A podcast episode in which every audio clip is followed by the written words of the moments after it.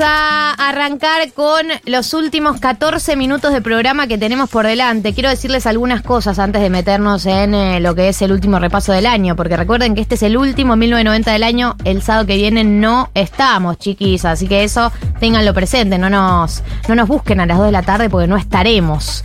Eh, pero sí quiero repasar algunos eventos que se vienen por delante antes de, de cerrar, como por ejemplo la Noche de la Comunidad. Esto es el miércoles de la semana que viene, o sea, el miércoles de la semana que está empezando.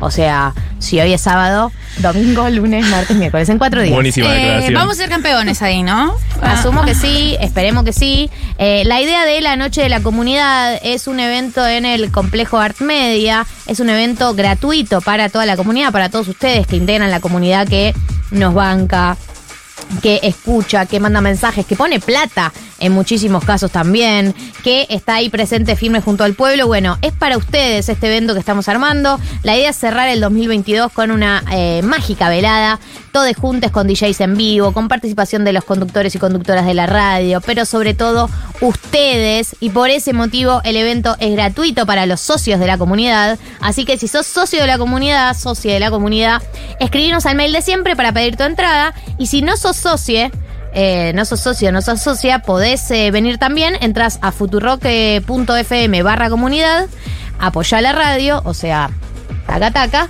Y te sumás al evento. Miércoles 21 de diciembre de las 20 horas en el complejo C. No cuelgues porque las entradas están volando. Ahora sí, Marto, eh, llega tu momento, llega nuestro momento, llega el balance que no podemos evitar hacer, porque la verdad es que po- podemos.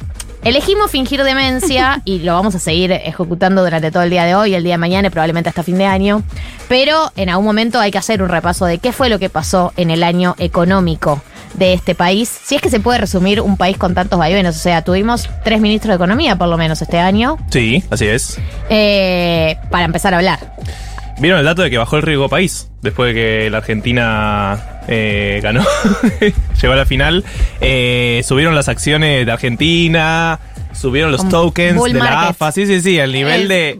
Esta- alguien me daba la teoría de que se empezó a tomar mate en el mundo, porque viste que Messi y todos los jugadores argentinos toman mate. Entonces, si Argentina sale campeón, eso podría impulsar la industria del mate.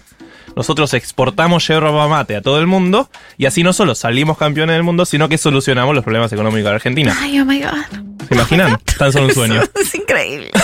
Bueno, eh, estamos de resumen en resumen, así que después de lo de Navaja me parece que va a ser un poco más aburrido este resumen.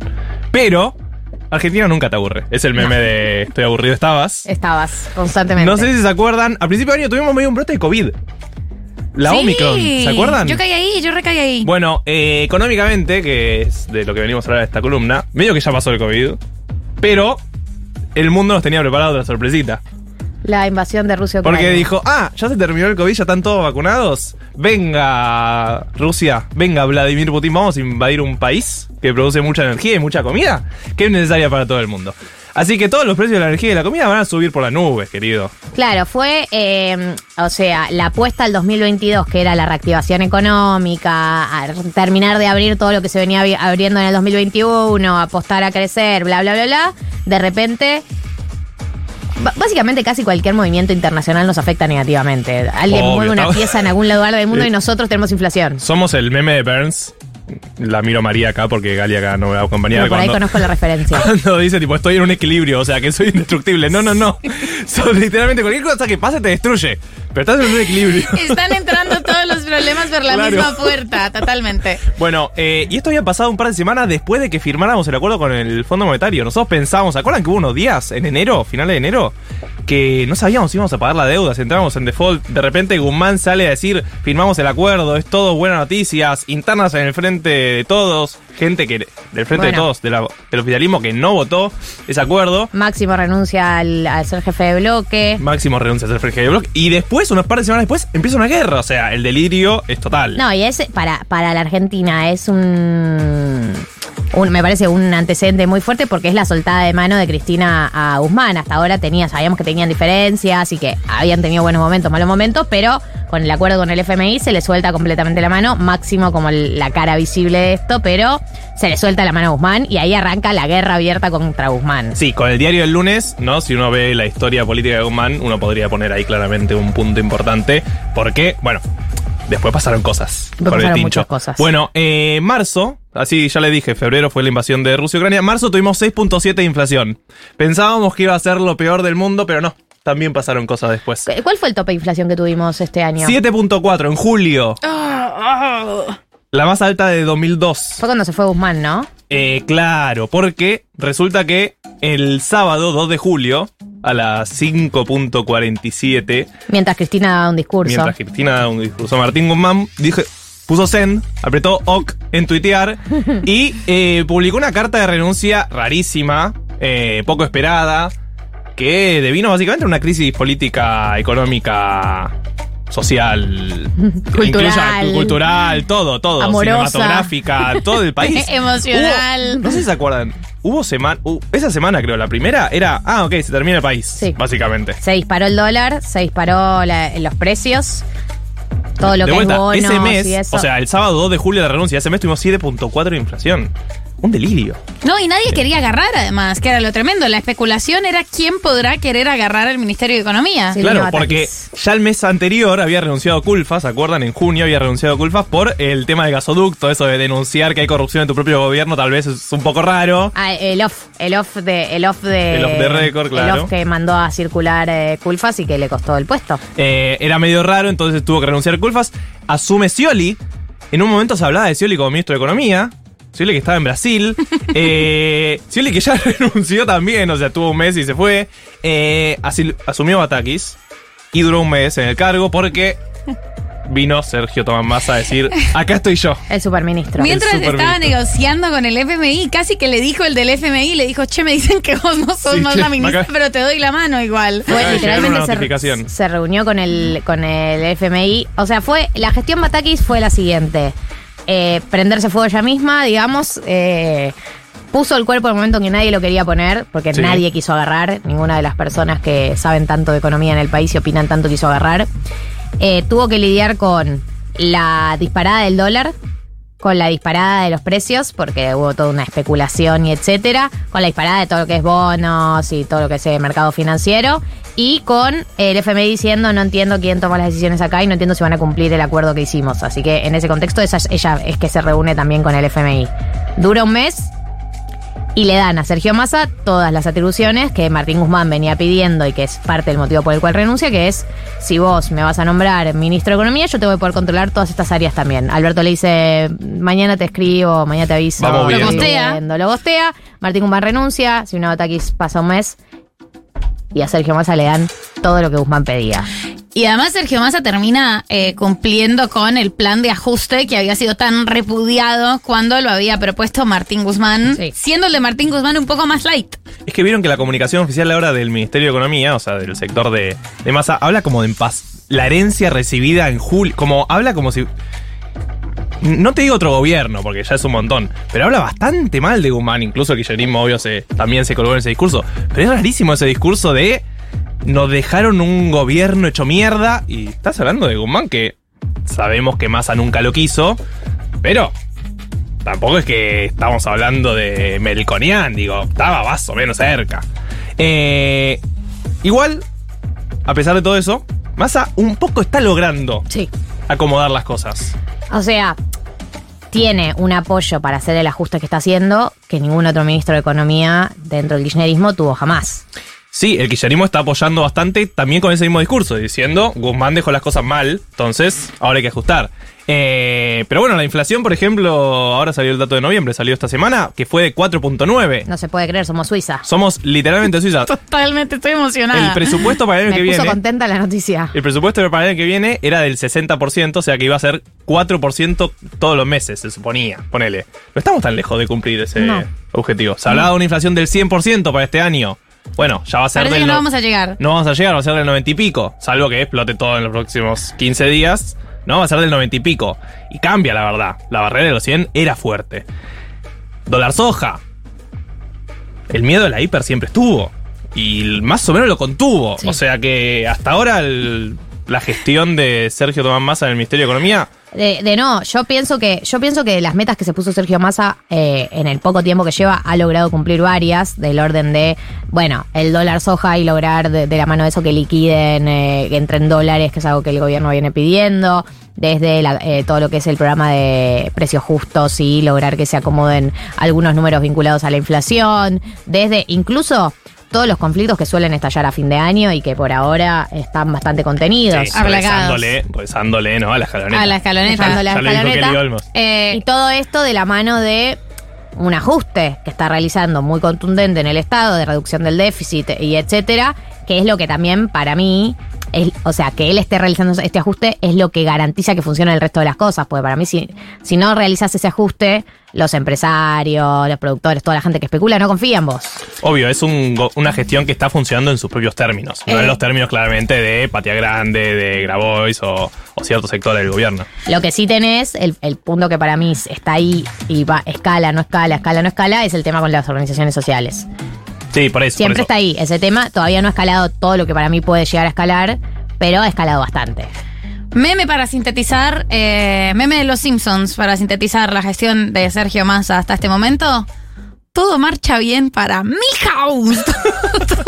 Sí, ahora está la discusión, ¿no? El año que viene. Que ahora es lo que quería cerrar la columna, es qué mierda va a pasar el año que viene. Primero, elecciones. Segundo, con Sergio Tomás. Digo, si más o menos sigue todo mejorando como en estas últimas semanas barra meses y no estalla nada, sería, ¿no? El presidenciable. Falta mucho todavía, porque los meses en Argentina son como los meses para los perros. Pero él ya dijo que no quiere por la familia, es todo medio confuso. Pero sí les traje tres temas que van a ser importantes para la economía en el que viene. Primero, ya lo estuvimos hablando, inflación. Pasamos de tener más de 100 seguro a tener 90 y piquito Suiza. este año, Suiza. Eh, hay que ver qué pasa el año que viene. De vuelta, el presupuesto dice 4% todos los meses. ¿Cerramos? ¿Firmamos?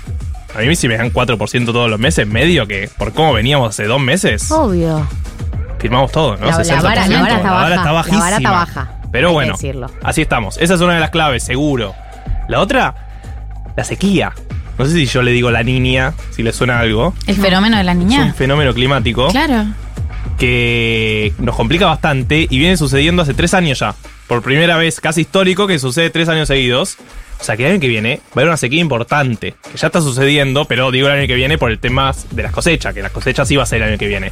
Entonces, ya le diste el dólar soja, entonces muchos ya liquidaron los granos que tenían. En marzo, que es el periodo más importante de la cosecha, por ejemplo. Vas a tener la cantidad de dólares que necesitas no solo para pagarle al Fondo Monetario y para pagar la deuda, sino año electoral, presidencial y encima con posibilidad de cambio de gobierno o internas en el gobierno. Digo, un año pesado, no es una elección ya cocinada. Es obvio que va a haber corrida frente al dólar. Si vos tenés una sequía súper importante y no tenés los ingresos en dólares que necesitas como país, vas a estar complicado, sea Massa, sea Guzmán, sea Bataki, sea Grabois, sea quien fuera. Así que a ponerle un ojo ahí en la sequía. Puede ser, como pasó por ejemplo este año, que por cuestiones internacionales el precio suba mucho. Entonces, si vos producís menos, si el precio sube un montón, compensar. igual, bueno, un poco compensás. Pero ahí está ah, un problema seguro. Y la tercera es el fondo. ¿Qué mierda va a pasar con el fondo? Seguim- vamos a seguir, no van a seguir dando guita porque si se llega a cortar eso, entras en default y ahí sí. Va a ir a negociar Otamendi con el fondo. Claro, le vamos a pagar con la copa. Va a negociar Otamendi Sí. con el fondo porque es- campeones. es muy buen defensa Otamendi. Sí. Sí. y va a ir a cuidarnos. Sí, es verdad. Bueno, esos son los tres temas que quiero que analicen y tengan presentes siempre en el 2023, en sus cabecillas. Si querés reservar tu dinero frente a la inflación, si querés tener presente todo lo que es eh, la luchar contra la pérdida de poder adquisitivo, esta es la última recomendación que vamos a dar del año con eh, respecto a este tema. Invertiplus.com.ar es la página que usamos, es la página que recomendamos, es la página que está en Stories de Futurock OK, en el Instagram pueden entrar ahí al link. Eh, tiene herramientas de inversión, herramientas para que si tenés un puchito lo puedas eh, dejar girando, circulando, para que no se quede quietito en la, pu- en la cuenta del banco ahí perdiendo poder adquisitivo. Herramientas como Dólar MEP, herramientas como CDA herramientas como comprar el dólar oficial también al precio más bajo del mercado, sorteos que hacen para clientes todos los meses de órdenes de compra en Frávega. Eh, el mundo eh, criptomonedas también lo están explorando desde Invertir Plus. Si no sabes de nada de lo que te estoy hablando, decís, no sé cómo usar nada, no sé cómo hacer con el dólar MEP, qué es el dólar MEP, cómo lo uso, no sé. Marto hizo todo este año columnas de glosario financiero, las puedes buscar en Spotify como glosario financiero, donde explica cada una de estas eh, herramientas para, para invertir eh, y es gratuito. Así que no cuelgues porque tarde o temprano todos nosotros vamos a tener que informarnos sobre educación financiera. Es un conocimiento que ya a esta altura en el país que vivimos y en el mundo en el que vivimos me parece que es imprescindible, así que lo recomendamos el día de hoy también. Eh, nos tenemos que Estamos ir. Último programa del año. Se ha terminado. Le quiero agradecer a Juli Piasek, que se sumó hace unos meses. La queremos mucho. Hace los memes que ustedes tanto aman. eh, y es una persona muy hermosa. Así que gracias, Juli, por estos meses juntes. A Diego Vallejos, que bueno, ya lo conocen. No tengo que decirles nada. Ustedes lo conocen mucho más que a nosotros, digamos. Medio que él nos tiene que presentar a nosotros. Sería así lo lógico. Eh, pero bueno, es un placer tenerte también acá. eh, a Y un hoy se emblema coge- de la radio. Porque de- no le ser, contenido ¿eh? sexual a Pero todo. puede ser, también, sí. Eh, a mis amigos eh, Martín y María del Mar, mis compañeros y mis amigos de radio, eh, y a la selección, por supuesto. Por supuesto que este Obvio. programa Vamos, se lo dedicamos a Lionel. Bueno, eh, feliz año nuevo. Feliz año a ustedes. Feliz, Feliz año, año. oyentes. Gracias por estar del otro lado, gracias por acompañar todo este año de nuevo. Gracias por eh, estar ahí. Eh, y bueno, ojalá todos podamos coronar eh, de manera muy hermosa este año. Ojalá todos podamos ser felices este año, por lo menos un día, el día de mañana, el día pasado. Ojalá que sí, yo tengo mucha, mucha fe. Tengo, tengo mucha, mucha fe para mañana, pero no una fe ciega, una fe basada en, en datos. Eh, ¿Quieren decir algo antes de que nos vayamos? Es ahora. Ay, me hicieron la colombiana más feliz del mundo. ¿Ya podemos ir a descansar? Vayan a descansar, que me hicieron la colombiana más feliz del mundo. Bueno, ¿y Bueno, vos? nada, no, las quiero mucho. Un Bueno. placer este año. Gracias. A los oyentes, a todos. A toda la gente. Gracias por Sí. participar, oyentes, en el 1140 660000. Pasaba el chivo. Mañana, día más importante de nuestras vidas, básicamente. Así que prepárense como puedan. Intenten descansar, o si no pueden descansar, respirar. Hay videos de meditación en Netflix, yo los estoy consumiendo últimamente. Eh, y júntense con gente que los quiera. Y eso es lo más importante, me parece, ¿no? Y que ustedes quieran. Así que. Hasta. El año que viene. Eh, no sé. Hasta la próxima. Adiós.